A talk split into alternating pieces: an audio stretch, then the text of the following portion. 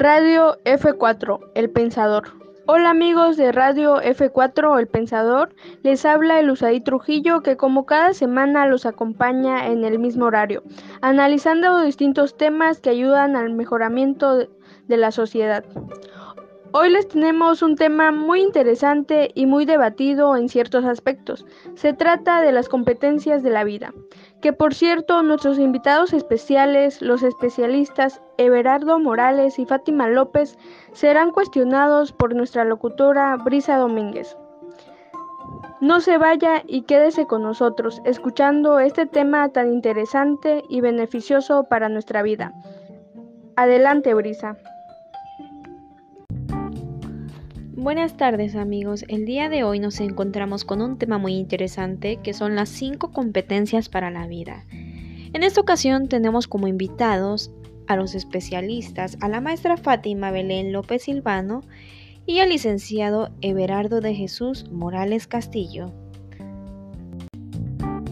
Buenas tardes, Brisa. Buenas tardes, licenciado Everardo. Para mí es un gran honor estar aquí en esta transmisión para compartir opiniones e información acerca de este tema tan relevante en la educación. Muy buenas tardes. Es un gusto estar presente en el análisis y comentario de este tema. Espero y sea del interés y agrado para el público. Bueno amigos, sean bienvenidos y la verdad me da mucho gusto tenerlos aquí conmigo. Pues como mencionaba el día de hoy vamos a estar trabajando las cinco competencias para la vida, ya que estas movilizan y dirigen todos los componentes, conocimientos, habilidades, actitudes y valores de los alumnos. Es importante que las trabajemos porque es un tema educativo relevante en la actualidad y creo que debe implementarse. Vamos a estar trabajando con las cinco competencias y sin duda esto nos va a traer beneficios a largo plazo. Bueno, maestra Fátima, me gustaría preguntarle para empezar, ¿usted considera que las competencias para la vida son importantes para el desarrollo y aprendizaje de los individuos? ¿Por qué? Sí, es muy importante. Bien, las competencias y el aprendizaje son elementos indispensables y recíprocos en el proceso educativo. Ambas comparten una misma finalidad que es lograr el desarrollo del individuo eh, formando ciudadanos íntegros para la sociedad. Personas con capacidades, habilidades, destrezas, cualidades, entre otros aspectos más relevantes. Bueno, es decir, que la importancia y el objetivo de estas competencias, como su nombre lo indica, es preparar a la persona para que pueda realizar su vida plenamente en un escenario real. Excelente maestra, la verdad que tiene usted mucha razón al mencionar estos aspectos. Me gustaría preguntarle a usted, maestro Ever, ¿cómo relaciona el proceso de enseñanza-aprendizaje con las competencias para la vida? Podría decirse que la relación es implícita debido a que el logro de desarrollo de las competencias se produce mediante la actividad, interacción y comunicación entre personas. En el proceso de enseñanza y aprendizaje también es así.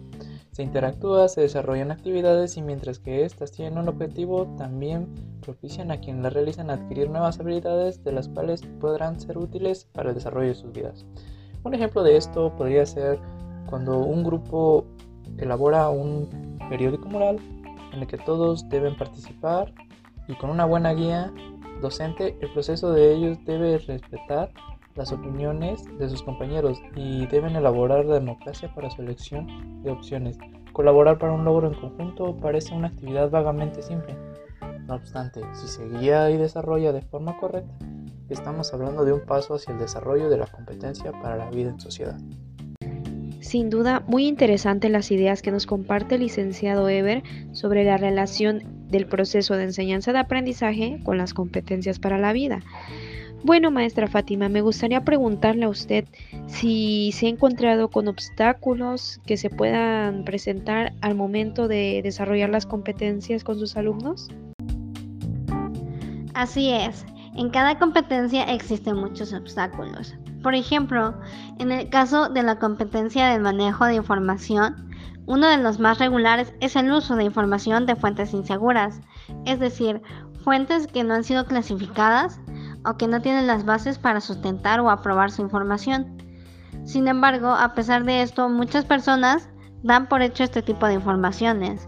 Tal es el caso actual de la pandemia, el hecho de que se circulara de que el virus que genera el COVID-19 era dispersado por drones o fumigaciones, o bien que los médicos en los hospitales dejaban fallecer a las personas.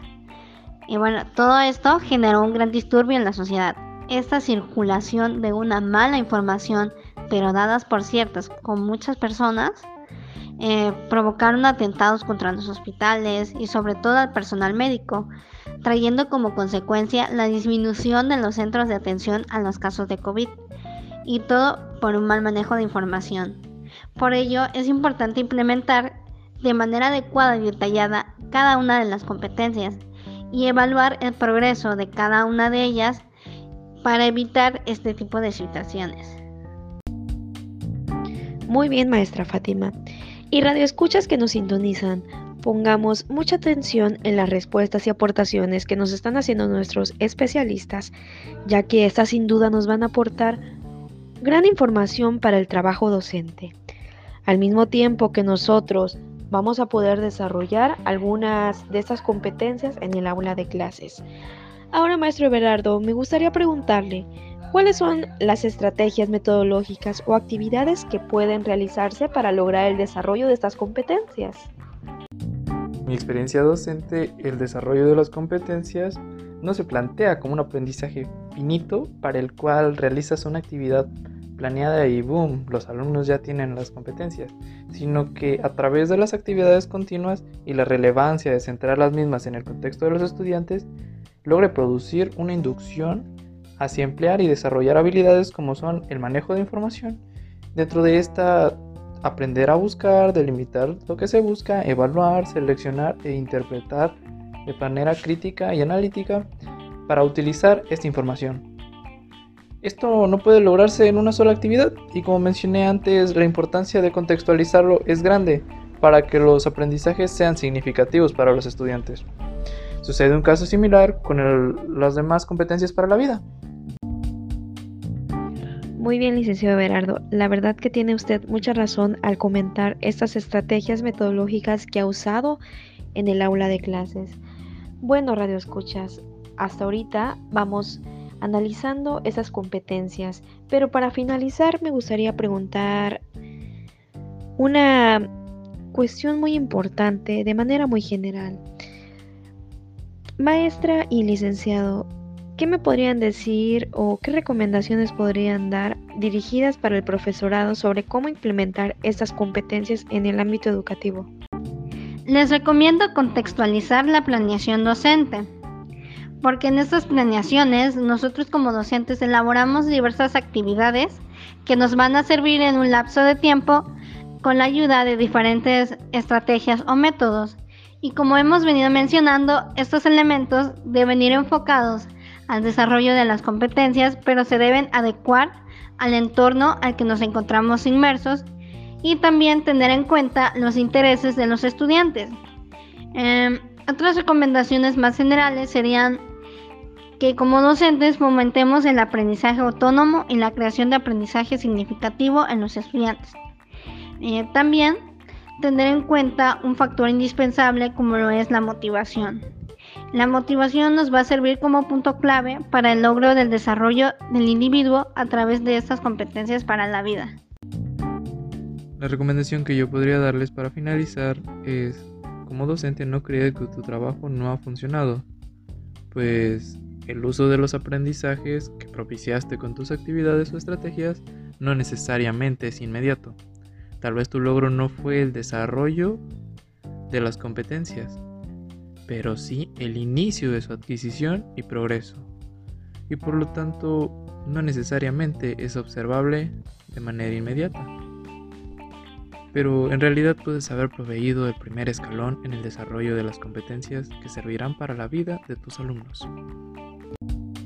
Excelente respuesta la que nos brindaron nuestros especialistas y maestros que nos sintonizan. Espero que haya sido de beneficio para ustedes esta información que nos trajeron, invitándolos a seguir escuchando nuestro programa.